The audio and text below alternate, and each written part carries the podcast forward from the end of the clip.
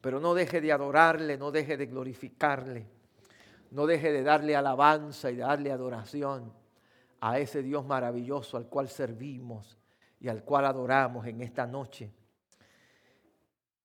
Continuamos en esta noche estudiando el libro de los Hechos de los Apóstoles. Como dije, o he dicho en estos últimos días, ya estamos en la recta final, donde el apóstol Pablo ha terminado sus tres viajes misioneros y él toma la decisión de ir a Jerusalén, de ir a Jerusalén para celebrar la fiesta de Pentecostés allí en Jerusalén. Y hemos estado, ¿verdad? Hemos mencionado cómo eh, vemos que Pablo y muchos de los, principalmente judíos, que eran cristianos, ellos continuaron practicando su fe judía, aunque ahora sencillamente creían que Jesús era el Mesías. ¿Verdad? los judíos seguían practicando esta, eh, eh, su fe, ¿verdad? Eh, sus costumbres y, su, lo que ellos practicaban como judíos, como parte del pueblo judío, las fiestas las seguían celebrando, así, iban al templo, seguían practicando, pero ahora creían en Jesucristo. Y esto hemos visto que cuando Pablo iba a hablarle a judíos, el mensaje de Pablo era ese que crucificaron allí en, Jerusalén. Es el Mesías, es el Cristo, es el ungido que hemos hablado, ¿verdad? Cuando le hablaba a los judíos, cuando le hablaba a los gentiles, pues su mensaje era un mensaje también para invitarlos a creer en Jesucristo, ¿verdad? Como el Salvador, como el que perdonaba sus pecados, que se arrepintiesen de sus pecados y vinieran al Señor. Y aquí vemos a Pablo, vimos, lo vimos la semana pasada, que cuando él llega a Jerusalén, viene contando todo lo que Dios ha estado haciendo eh, con los gentiles, pero se lleva con la noticia, lo recibe Santiago, que es el líder de la iglesia allí en Jerusalén, y junto con otros ancianos, y lo llaman y le dicen, mira, hay una situación aquí Tú sabes que hay muchos judíos que se han convertido al Evangelio, que hay muchos, y ustedes saben que fueron muchos los judíos. Primer mensaje de Pedro, tres mil, y después otros miles más con la sanidad del cojo. Y, la iglesia judía, ¿verdad? Eh, eh, eh, había crecido en Jerusalén, era una iglesia, una, mega iglesia, yo dije aquí una vez, porque era una iglesia grande. Y había muchos que habían creído habían creído a, que Cristo, a que Jesús era el, el Cristo, pero a la misma vez que habían creído, ellos seguían siendo celosos por la ley y celosos por las costumbres judías. Y le habían anunciado, principalmente los que venían de la diáspora, de otros lugares, le habían, estaban diciendo que Pablo se pasaba por todos estos otros lugares anunciando que no tenían que guardar la ley, que abandonaran las costumbres de Moisés y que dejaran a Moisés y, todas estas cosas. Y ellos se sientan a conversar con Pablo y dicen, mira, esto está pasando. Y invitan a Pablo a que pague los votos de unos, eh, de unos que iban a hacer unos votos, ¿verdad? Que iban a, una de las prácticas que tenían los judíos, y Pablo accede y lo hace, inclusive entra con ellos al templo y, y, lo hace de esa manera. Pero aún a pesar de que hace esto, unos judíos que vienen de afuera, cuando lo ven a él, levantan una acusación otra vez de que este es el hombre que por todo el mundo está sacando a la gente de, que no obedezcan la ley, de que no sirvan a Moisés. Y eso no, y, y vuelvo y yo repito, ese no era el mensaje de Pablo. Pablo a los judíos lo que le estaba enseñando era que creyeran en Cristo, que creyeran en Cristo, que Cristo era el Mesías, estaba escrito en la palabra del Señor, estaba escrito en la palabra. Ahora, los gentiles, si él estaba enseñando que no había que guardar la ley, ni que había que circuncidarse, Ni que ver esto porque eran, ahora tenemos a Cristo y ahora la justicia es a través de Cristo, a través del Señor, ¿verdad? Y también para los judíos la justicia es a través de, es a través de Cristo y a través de lo, de lo mismo. Pero Pablo no le está diciendo ustedes abandonen esto. Y yo mencioné la semana pasada, acuérdense, el Evangelio está comenzando ahora. La teología todavía no es, todavía ellos no tienen la carta a los hebreos. Si hubieran tenido la carta a los hebreos, probablemente ahí se hubiera iluminado un poquito más la mentalidad de muchos judíos.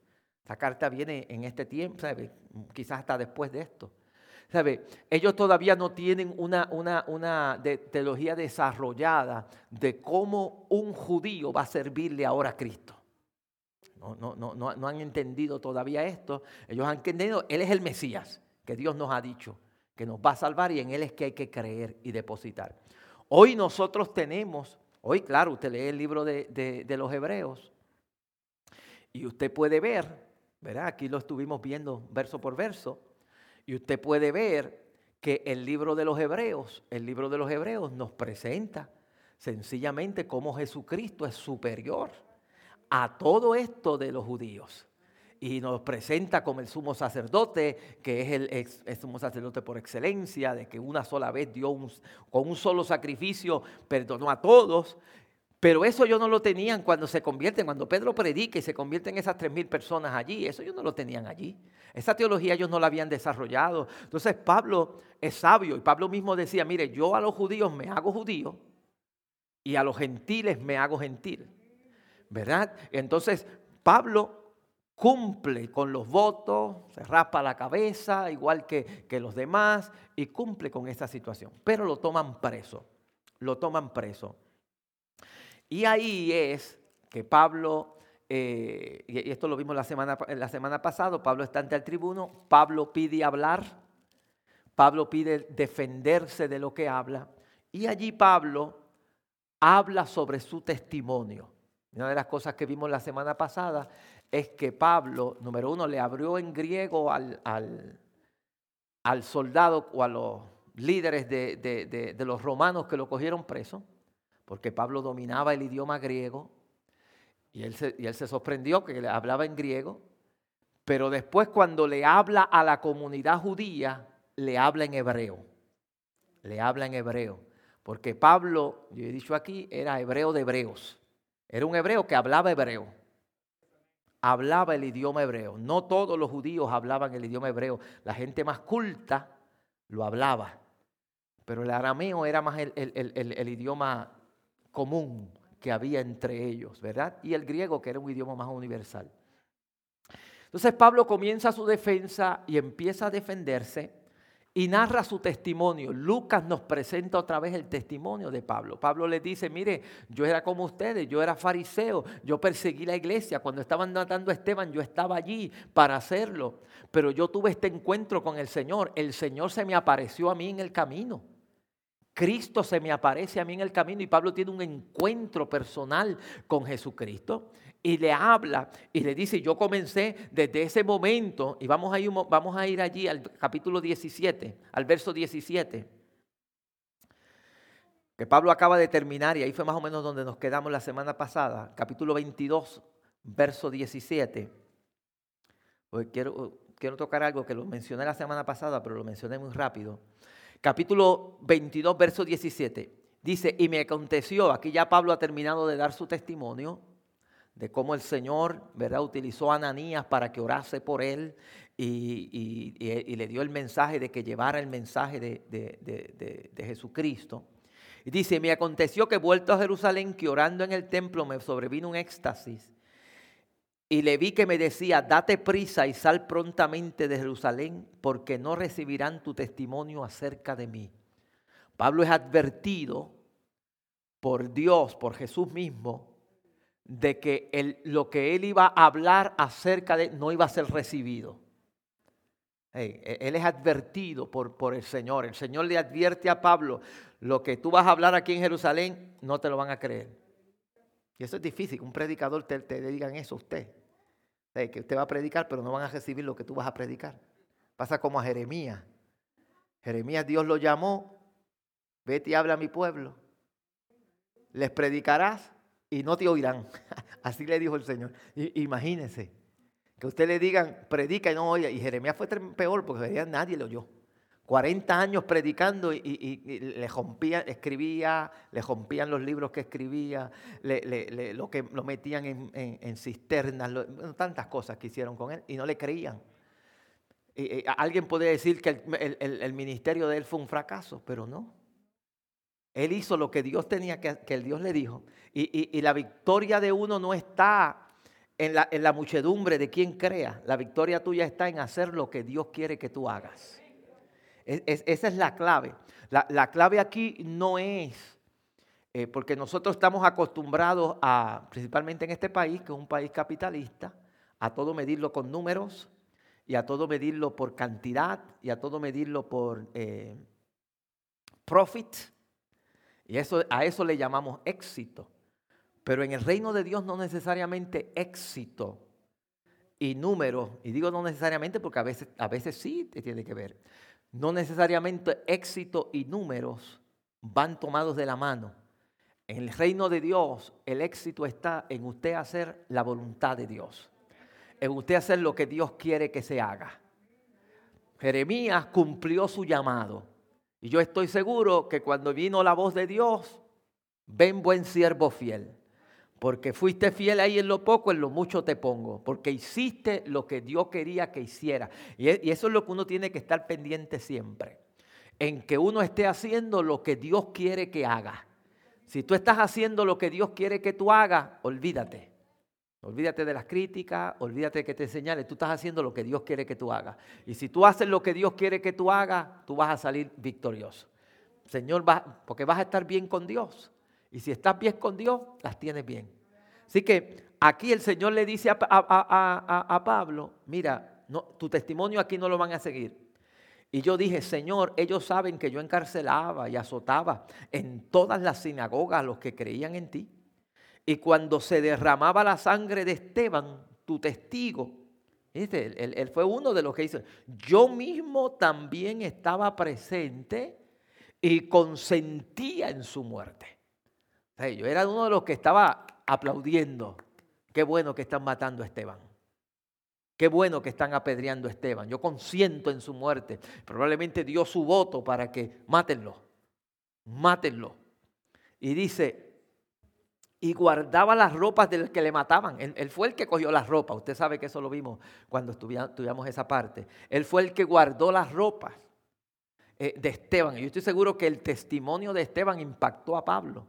Eso fue, eso fue algo que lo impactó, porque como muere Esteban diciendo, Señor, no le tomes en cuenta este pecado. Y dice aquí que yo veo los cielos abiertos. ¿Sabe lo que es en medio de una prueba así? Usted ve los cielos abiertos. Eso, eso es un, un cristiano en medio de una situación que le están cayendo pedradas encima. Usted está viendo los cielos abiertos. Por eso es que, eh, eh, eh, y me perdona, yo la, teología de, de, la prosperidad, que solamente es, lo único que, uno está bien nada más cuando, cuando está próspero, no, no cuadra. Porque Esteban, en medio de una lluvia de piedra, está viendo los cielos abiertos, hermano. En medio de una lluvia de pedradas él ve los cielos abiertos y al Hijo del Dios sentado a la diestra del Padre. O sea, ve la gloria de Dios. Eh, no en un sitio de prosperidad ni, ni, ni, nada, recibiendo pedradas. La muerte a pedradas no es fácil, eso duele. Eso duele. Que le den a usted, no sé si usted le ha dado una pedrada alguna vez, pero eso duele. Y gente con furia tirándole piedras a usted encima, eso duele. Pero ahí él vio la gloria de Dios. Vio la gloria de Dios. Y, Pablo fue, eh, testigo. Y lo que quería llegar era el, versículo 21, que fue donde yo me quedé la semana pasada al final. Dice, pero el Señor vino y le dijo, pero me dijo, ve, porque yo te enviaré lejos a los gentiles. Porque el Señor tenía una misión para Pablo con los gentiles. Pero mire la reacción del pueblo al oír ellos esta palabra. Y dice, y le oyeron hasta esa palabra. ¿Cuál fue la palabra? Gentiles. Y, y, yo quiero que usted vea lo que puede hacer el prejuicio, porque esto era un prejuicio. Lo que puede hacer el prejuicio, esta gente están oyendo atentos a Pablo. Están ahí oyendo ese testimonio tremendo. Ellos sabían que Pablo era un, era un maestro y que era un fariseo y que era un perseguidor de la iglesia. Y están oyendo cómo el Señor lo ha cambiado, cómo lo ha transformado. Pero no hace más que mencionar la palabra gentiles. Dice, hasta aquí te oímos, Pablo. Hasta aquí. Pasó como con Atenas cuando habló de la resurrección y aquellos dijeron, no queremos más oír de eso. Pero aquí es por un prejuicio un prejuicio contra el pueblo gentil, contra los gentiles.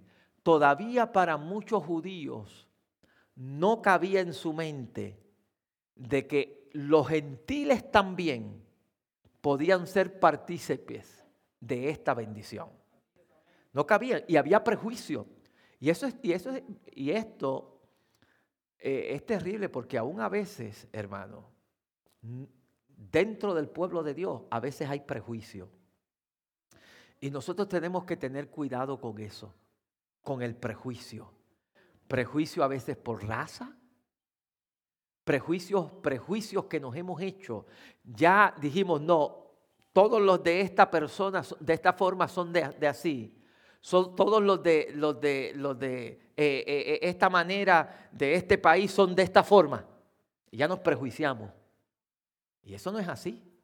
¿Sabe? ¿Cómo, eh, yo voy, yo voy a, prejuiciarme con alguien sin saberlo, sin conocerlo, sin siquiera tener una conversación? Ya hice, ya hice un, juicio de esa persona.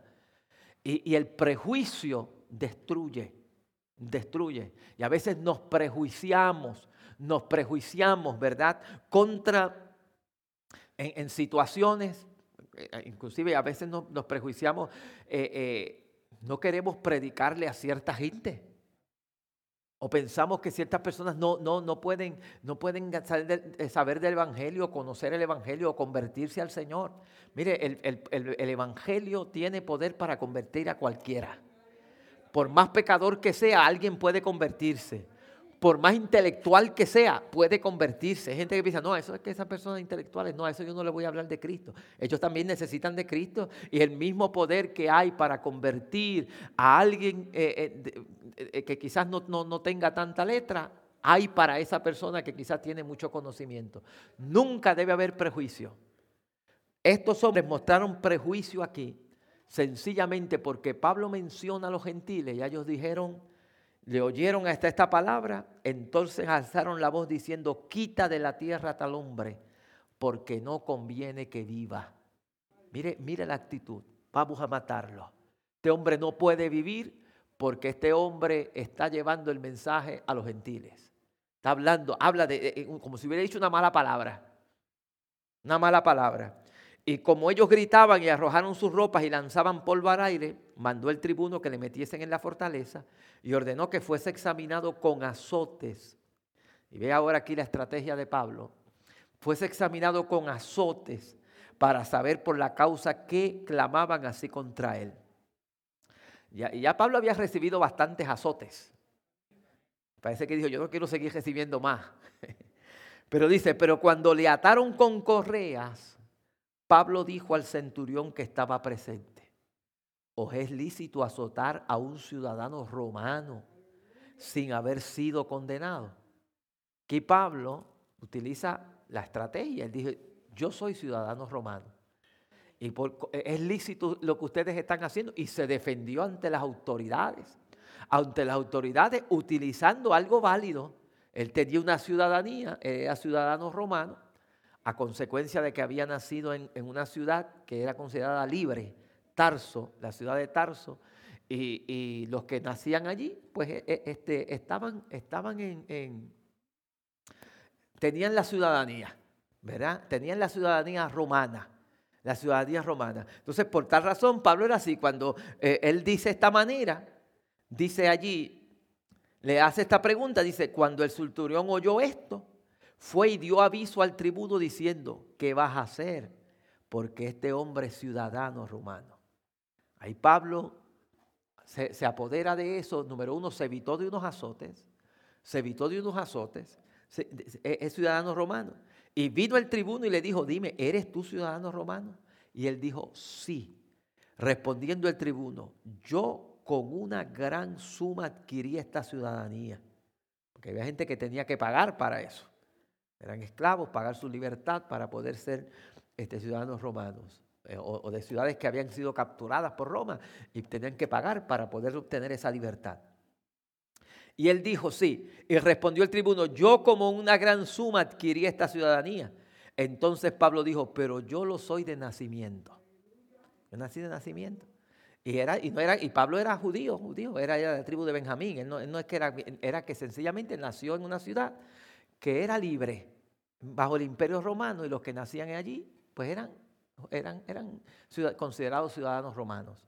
Entonces, dice, pero yo lo soy de nacimiento. Así que luego se apartaron de él y los que iban a, dar tormento y aún el tribuno, al saber que era ciudadano romano, también tuvo temor por haberle atado. Había temor porque Roma, el, el, imperio romano, ¿verdad? Tenía sus leyes y eran bien estrictos en sus leyes y trataban de cumplir con sus leyes y sabía que Pablo tenía unos derechos. Yo lo que quiero que vea hasta aquí es que si fuéramos a aplicarlo, ¿sabe? Usted tiene unos derechos también. Y como cristiano no quiere decir que el hecho de que eh, eh, usted puede defenderse dentro de los límites, ¿verdad? Que los derechos que usted tiene que no hay nada malo de exigir unos derechos que usted tenga en el gobierno, que usted tenga como, como, como ciudadano, como que persona que en el lugar donde usted vive, usted tiene unos derechos y Pablo los utilizó para la defensa, para defender su, su, su eh, que, no lo fueran a azotar. Y, lo hizo. Y usted también lo tiene. si usted tiene ese derecho, usted puede hacerlo en una forma eh, eh, legal, ¿verdad? Defenderse, si tiene que defenderse en, cuanto a alguna, alguna situación, alguna acusación, te tiene el derecho a hacerlo, hacerlo. Y Pablo lo hizo aquí en este, en este momento. Y dice, y al día siguiente, queriendo saber de cierto la causa por la cual le acusaron los judíos, le soltó de las cadenas y mandó venir a los principales sacerdotes y a todo el concilio y sacando a Pablo le presentó ante ellos. Entonces eh, Pablo, mirando fijamente al concilio, dijo, varones hermanos, yo con toda buena conciencia he vivido delante de Dios hasta el día de hoy. Aquí está Pablo, su defensa ante el concilio. Entonces el sumo sacerdote Ananías ordenó entonces a los que estaban junto a él que le golpeasen en la boca. Una bofetada a Pablo. Entonces Pablo le dijo, Dios te golpeará a ti, pared blanqueada. Esto fue ahí fuertecito del apóstol Pablo, ¿verdad? porque era el sumo sacerdote, ¿verdad? Y el sumo sacerdote pues requería un respeto. Y dice, ¿estás tú sentado para juzgarme conforme a la ley y quebrantas la ley y me mandas a golpear? Pero el sumo sacerdote estaba fallando también, porque él también era un hijo de... Un, era una, una, persona, ¿verdad? Que, que estaba allí, lo estaba golpeando. Y dice, y los que estaban presentes dijeron, al sumo sacerdote de Dios injurias. Y Pablo dijo, no sabía, hermanos, que era el sumo sacerdote. Pues escrito está, no maldicirás a un príncipe de tu pueblo. Pablo sabía la Biblia, Pablo sabía la escritura y con ella misma se estaba defendiendo. Pero vea la estrategia de Pablo. Eh, Pablo era, eh, eh, ¿sabe? Y, creo que usted Pablo confiaba en Dios, sabía quién era Dios, pero eso no quiere decir que el Señor no nos da unas herramientas a nosotros y sabiduría para salir de situaciones. Y, Pablo está en una situación aquí y el Señor, claro que Dios es el que nos ilumina, yo creo que Dios nos ilumina, pero también uno tiene que utilizar las estrategias que uno tenga. Yo creo que eh, eh, alguien decía, eh, ¿verdad? con el mazo dando, pero orando, pero con el mazo dando. Hay una expresión que dice ahí, orando, pero con el mazo dando. Y, la realidad, uno ora, pero también Dios nos ha dado sabiduría. Dios nos ha dado sabiduría. ¿verdad? Yo siempre, eh, una vez creo que lo mencioné aquí de, de del caso de una persona que la iban a condenar a muerte. Estaba, eh, eh, eh, lo, lo habían condenado a muerte y lo querían matar. Entonces, este, el rey, para que a esta persona, pues, que quería ser justo con él, pues mandó a que eh, hicieran dos papelitos, hicieran dos papelitos donde uno decía culpable y el otro decía inocente. Y iban a hacerlo a sacarlo a la suerte. Y si él sabía lo, que saliera, pues eh, lo mataban o no lo mataban. Pero los que lo acusaban a él lo querían muerto y escribieron en los dos papelitos culpables. Los dos papelitos culpables. Entonces, cuando llegó el, el, día del juicio, el hombre se presenta y dice, el rey le dice, saca el papel. Y él cogió y sacó el papel y se lo comió. Y los otros le dijeron, ¿y cómo vamos a saber ahora cuál es el resultado? Pues le digo, busca el papelito, lo contrario a lo que dice allí. Fue el que yo me comí. Y como el que decía, como ellos habían puesto culpables los dos, pues decía culpable ahí, pues el que te comiste fue el inocente. y se salvó, pero eso es sabiduría. Sabiduría, Dios da, eh, eh, eh, uno tiene que usar la sabiduría, ¿verdad? Usar la sabiduría para salir de la situación. Y aquí Pablo está viendo, Pablo está viendo que dice aquí el verso 6, entonces Pablo notando, una parte era de saduceos y otra de fariseos. Cuando estábamos estudiando la vida de Jesús, explicamos, ¿verdad? Que dentro del, de la fe judía había sectas. Y una de ellas eran los saduceos. Los saduceos, podemos decir, eh, es como era, era la, la élite de los sacerdotes, ¿verdad? Eran, era, era un grupo menor, pero de mucha influencia, porque eran casi siempre los sumos sacerdotes, los sacerdotes pertenecían a la rama de, o a la secta de los saduceos, de los saduceos. Y estaban los fariseos, que era la más, la más popular y era la mayor, la, secta más grande, la secta de los fariseos, que eh, tenían unas diferencias entre ellas. Unos creían en la resurrección, los fariseos creían en la resurrección de los muertos, los saduceos no creían en la resurrección de los muertos. Y tenían unas diferencias entre ellos. Y Pablo pues los conocía, porque Pablo era, era un, había estudiado los pies de Gamaliel, Pablo conocía, y aunque Pablo era fariseo, ¿verdad? Él conocía bien qué creían unos y qué no creían los otros. Y dice aquí, y notando una parte era de saduceo y otra de fariseo, alzó la voz en, concilio y dice, varones hermanos, yo soy fariseo. Allá se identificó con unos, con los fariseos. Hijo de fariseo, acerca de la esperanza y de la resurrección de los muertos, se me juzga. O sea, él viene y dice, a mí me están jugando aquí, y él no está diciendo una mentira, porque ese era el mensaje de Pablo, de que Jesús había resucitado de los muertos. Él no está mintiendo, él sencillamente está trayendo esto porque sabe, esto los va a poner a, discutir unos con los otros. Hay unos que creen en la resurrección, hay otros que no creen en la resurrección. Pues mire, aquí me están acusando a mí porque yo estoy hablando de que hay resurrección de muertos. Y, él, y eso era lo que Pablo estaba enseñando. Pablo estaba predicando la resurrección de Jesús. Él no estaba mintiendo en cuanto a eso. Y dice, acerca de la esperanza y de la resurrección de los muertos, se me juzga se me señala. Y cuando dijo esto, ¿qué pasó? Se, produjo, se produjo disensión entre fariseos y saduceos. Empezaron a, discutir los fariseos y los saduceos y la asamblea se dividió. Ya Pablo los divide. Ya hay ahora unos contra otros y no contra él todos. Están unos contra otros. Porque los saduceos dicen que no hay resurrección, ni ángel, ni espíritu, pero los fariseos afirman estas cosas. parte de lo que creían. Unos no creían ni en ángeles, ni en apariciones, ni en, ni en la resurrección, pero los otros sí creían. Y dice, y hubo un gran vocerío y levantándose los escribas de la parte de los fariseos, contendían diciendo, ningún mal hallamos en este hombre. Y ya tuvo la mitad del Cenedrín judío, le dijeron, este hombre es inocente. No hallamos ningún mal en él. Que si un espíritu le ha hablado o un ángel, no resistamos a Dios. Es lo que el Señor, si Dios le habló, amén. ¿Qué vamos a resistirle? Y habiendo grande disensión, el tributo teniendo temor de que Pablo fuese despedazado por ellos, mandó que bajasen soldados y le arrebatasen de en medio de ellos y le llevaron a la fortaleza.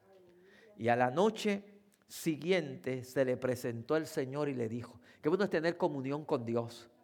De que tú sabes, acuérdense, a Pablo le habían hablado, no vayas para allá, porque allá te espera esto, atadura y le hasta le hicieron un drama de cómo lo iban a atar, cómo lo iban a hacer.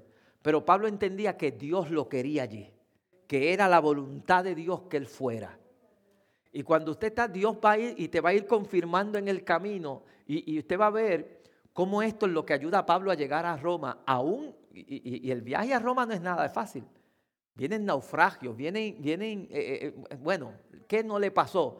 Pero Pablo tenía una seguridad, porque él sabía quién estaba con él. Me encanta en el pasaje cuando él está en el, naufragio hacia Roma, eh, él les dice a ellos, mire, tranquilos, coman, tranquilos, que e, el Dios a quien yo le sirvo estuvo conmigo esta noche y me ha dicho que nadie se va a morir aquí. Y esa seguridad, Pablo comiendo y los demás en ayuna. Pablo tranquilo, en medio de la tormenta y todas las cosas, porque él sabía que si Dios le había dicho, tú vas a llegar a Roma, él iba a llegar. Y aquí Dios se lo dice, aquí Dios se lo dice. Le dice, ten ánimo, Pablo. Este es el mismo Jesús hablándole, el mismo Señor hablándole. Se le presentó el Señor y le dijo, ten ánimo, Pablo, pues como has testificado de mí en Jerusalén, así es necesario que testifiques también en Roma. Ya aquí Pablo sabe, yo voy a llegar a Roma. Pase lo que pase, porque ya Dios se lo está diciendo. y Dios no va a mentir.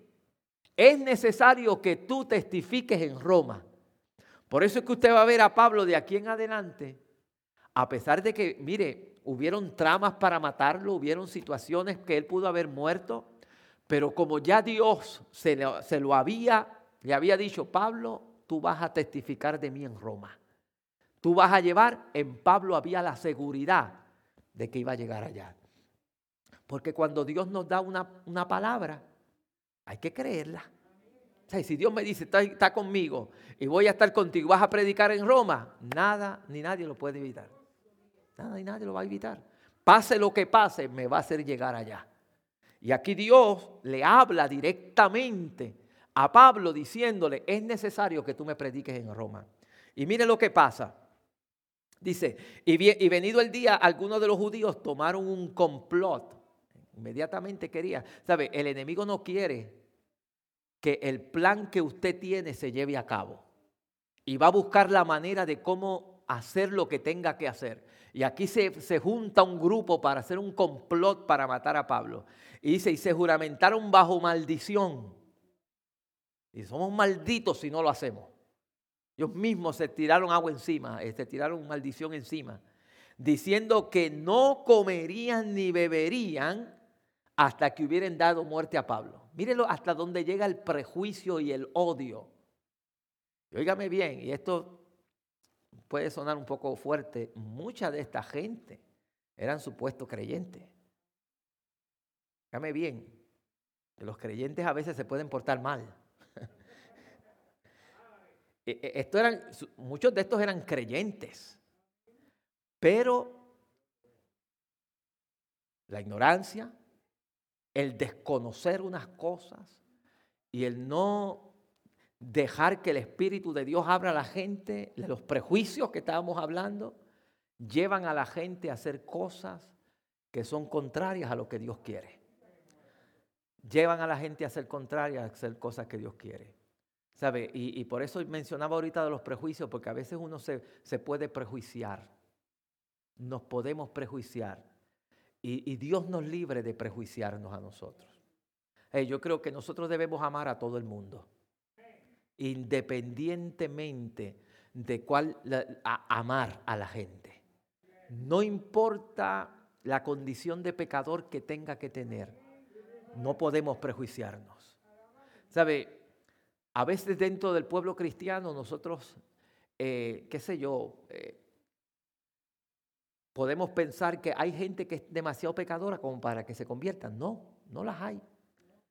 Puede ser el, pecado más terrible que nosotros podamos pensar, por ejemplo, dentro a veces del modelo nuestro cristiano. Por ejemplo, el mundo homosexual. Eso es aborrecido por Dios. Pero yo creo que Dios puede salvar a un homosexual o a una lesbiana y la puede convertir al Señor y cambiar la vida de ellos. O quiere decir que yo no puedo tener prejuicio. A ellos también yo tengo que hablarle de Cristo. Yo tengo que hablarle del Señor y tengo que amarlos. Igual que amo al, borracho, igual que amo al otro, igual que, tengo que amarlos. Como cristiano yo no puedo crear un prejuicio contra cierto tipo de persona. No, Sencillamente son vidas que necesitan a Cristo también. No podemos crear. Eh, eh, usted va a encontrar que uno de los problemas que tenía, y principalmente muchos de estos eran de la, de la, de la línea de los fariseos. Y, muchos de los choques de Jesús fueron con ellos. Fueron con ellos, con los fariseos. Porque ellos tenían prejuicios con los publicanos, ellos tenían prejuicios, ellos no podían, mira, ellos veían a Jesús hablando con un publicano y ya le, caían encima a Jesús, al mismo Jesús. Mira, este hablando con publicanos, este hablando con esta mujer, una mujer vino y le, lavó los pies a Jesús. Y, si supiera este Jesús quién es esta, eh, eh, qué clase de mujer es esta. Prejuicios, prejuicios que tenemos cuando no entendemos que la gracia de Dios es para todos. Y yo creo que esto tiene que meterse en nuestra mente. La gracia de Dios es para todos. Dios quiere salvar a todos. A todo el que, el que venga a Él, Dios está dispuesto a salvarlo. Y nos, porque cuando uno se prejuicia, hasta, hasta puede pasar situación así, que no queramos que los gentiles se salvan, como le pasaban aquí. O que los publicanos se salvan, o que, o que cierto tipo de mujer no se sea, no, no, no reciba o no pueda oír a Jesús, o pues Jesús no pueda hablarle. Entonces nosotros tenemos que tener cuidado porque el prejuicio nos puede llevar a, ir pelear contra Dios, pelear contra Dios. Y aquí dice que esta gente, eh, dice con maldición, dijeron, vamos hasta que no demos muerte a Pablo, vamos a matarlo. Y eran más de 40. O sea que estos 40 cogían a Pablo y lo despedazaban. Más de 40 los que habían hecho esta conjuración. Que ellos hicieron un, un juramento, vamos a matar a Pablo. Dice, los cuales fueron a los principales sacerdotes y a los ancianos y dijeron, nosotros nos hemos juramentado bajo maldición a no gustar nada hasta que hayamos dado muerte a Pablo. Ellos están determinados a matarlo. Ahora pues vosotros con el concilio requerid al tribunal y mire con quién se confabulan. Estos otros también, estos eran los líderes del pueblo, le aceptan la situación requerid al tribuno que le traiga mañana ante vosotros, como queréis indagar alguna cosa más cierta acerca de él. Y nosotros estaremos listos para matarle hasta que llegue. Pero Dios siempre tiene su espía por ahí. Es que, es que Dios nos protege, hermano. Dios, Dios busca la manera. Cuando Dios tiene un propósito con usted, se puede levantar quien se levante, pero Dios, lo va, Dios nos va a sacar. Dios nos va a sacar, porque mire lo que dice aquí, más el hijo de la hermana de Pablo, de un sobrino, ¿verdad? Más el hijo de la hermana de Pablo, un sobrino de Pablo, oyendo hablar de la celada, se enteró. Y no fue casualidad, yo creo que estaba allí porque Dios quería que estuviera allí, porque si no matan a Pablo, matan a Pablo. Fue y entró en la fortaleza y dio aviso a Pablo. Y Pablo llamando a uno de los centuriones dijo, lleva a este joven ante el tribuno porque tiene cierto aviso que darle. Ahí fue. Y él, entonces tomándole le llevó al tribuno y dijo, el preso Pablo me llamó y me rogó que trajese ante ti, ante ti a este joven que tiene algo que hablarte. Y el tribuno tomándole de la mano y retirándole aparte le preguntó, ¿qué es lo que tienes que decirme? Y él le dijo, los judíos han convenido en rogarte que mañana lleves a Pablo ante el concilio como que van a inquirir alguna cosa más cierta acerca de él. Pero tú no le creas, porque más de 40 hombres de ellos le acechan, de los cuales se han juramentado bajo maldición, a no comer ni beber hasta que lo haya dado muerto. Y ahora está listo esperando tu promesa. Entonces el tribuno despidió al joven mandándole a que nadie dijese lo que había dado el aviso. Y llamó a dos centuriones, mandó que preparasen para la hora tercera eh, eh, de la noche. Esto fue por la madrugada, entonces a, a oscuras, que nadie se enterara ¿verdad? 200 soldados. Fíjame bien, que te vea. Tenían 40 contra Pablo, pero Dios dijo, te va a dar 200 para protegerte. Eso es lo que hace Dios. Dios, Dios guarda a los suyos, hermano. Dios protege a, los que están del lado de uno, del lado de Él. Dice 200 soldados, 70 jinetes, 200 lanceros, para que fuesen hasta Cesarea y que preparasen cabalgaduras en que poniendo a Pablo le llevasen a salvo a Félix el gobernador. Dios guarda, Dios tiene la manera de proteger a los suyos. El enemigo está por allá tramando con 40. Dijo, pues yo tengo 200 acá que lo van a guardar. Lo van a proteger y lo van a llevar. Eh, eh, eh, Dios, hermano, cuando Dios tiene un propósito con uno, por eso es que uno tiene que creerle a Dios y confiar en que Dios nos va a guardar. Dios nos va a guardar, ¿verdad? Y dice, y Claudio listas el excelentísimo Félix, y aquí le mando una carta, ¿verdad? Salud a este hombre aprendido por los judíos y que iban ellos a matar, lo libré yo acudiendo con la tropa, habiendo sabido que era ciudadano romano. Y queriendo saber la causa de que le acusaban, le llevé al concilio de ellos y hallé que le acusaban por cuestiones de la ley de ellos, pero que ningún delito tenía digno de muerte o de prisión. Pero al ser avisados de asechanzas que los judíos habían tendido contra, e, contra este hombre, al punto le he enviado a ti, intimando también a los acusadores que traten delante de ti lo que tengan contra él. Pásalo bien. Y los soldados, tomando a Pablo, como se les ordenó, le llevaron esta noche a Antipatris. Y al día siguiente, dejando a los jinetes que fueran con él, volviendo a la fortaleza. Cuando aquellos llegaron a Cesarea y dieron la carta al gobernador, presentaron también a Pablo delante de él. Y el gobernador, leído la carta, preguntó de qué provincia era y habiendo entendido que era de Cilicia, le dijo, te oiré cuando vengan tus acusadores y te y mandó que le custodiasen en el petróleo de Herodes. Dios lo guardó, Dios lo, lo protegió a Pablo de que lo mataran en aquel lugar. Y ahora va a ver usted la semana que viene cómo el Señor, Dios le había dicho a Pablo, yo te voy a llevar no solamente a los gentiles, sino donde reyes.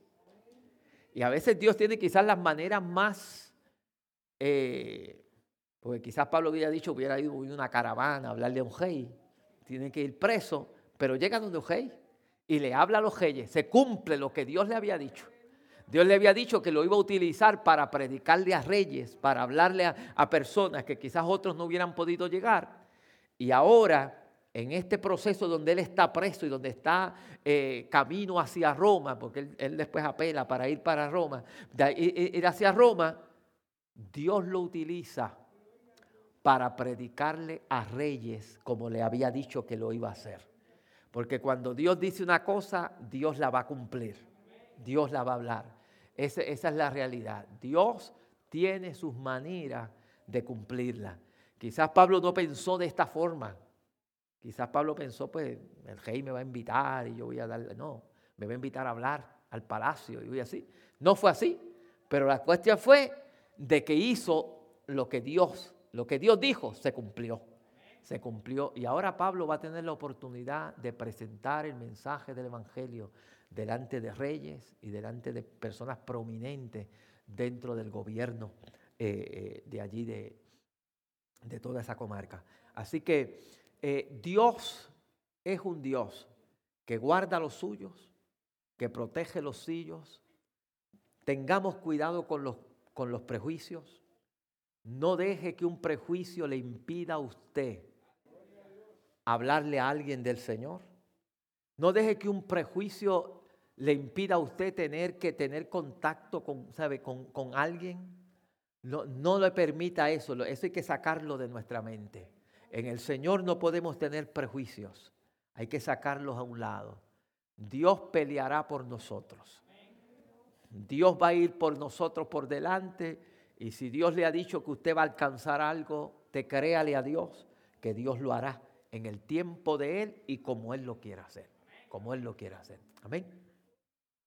Recordemos este jueves tenemos nuestro servicio de adoración al Señor, de alabanza al Señor. Eh, el domingo, nuestros servicios regulares a las 9 y a las 11 de la mañana. Así que eh, los invitamos para que esté acá con nosotros este domingo. Y también ir recordando, ¿verdad?, que oremos siempre por la asamblea de la iglesia, que es la próxima semana, el viernes. El viernes de la semana próxima va a ser la asamblea de acá de la iglesia. Amén. Vamos a estar en pie y oramos al Señor. Nos alegramos ver al hermano por acá. Gloria al Señor. Dios te bendiga. Gloria al Señor. Y vamos a hacer una oración y vamos a presentarle al Señor, ¿verdad? En esta hora eh, eh, eh, nuestra salida de aquí. Y también oramos al Señor por las ofrendas.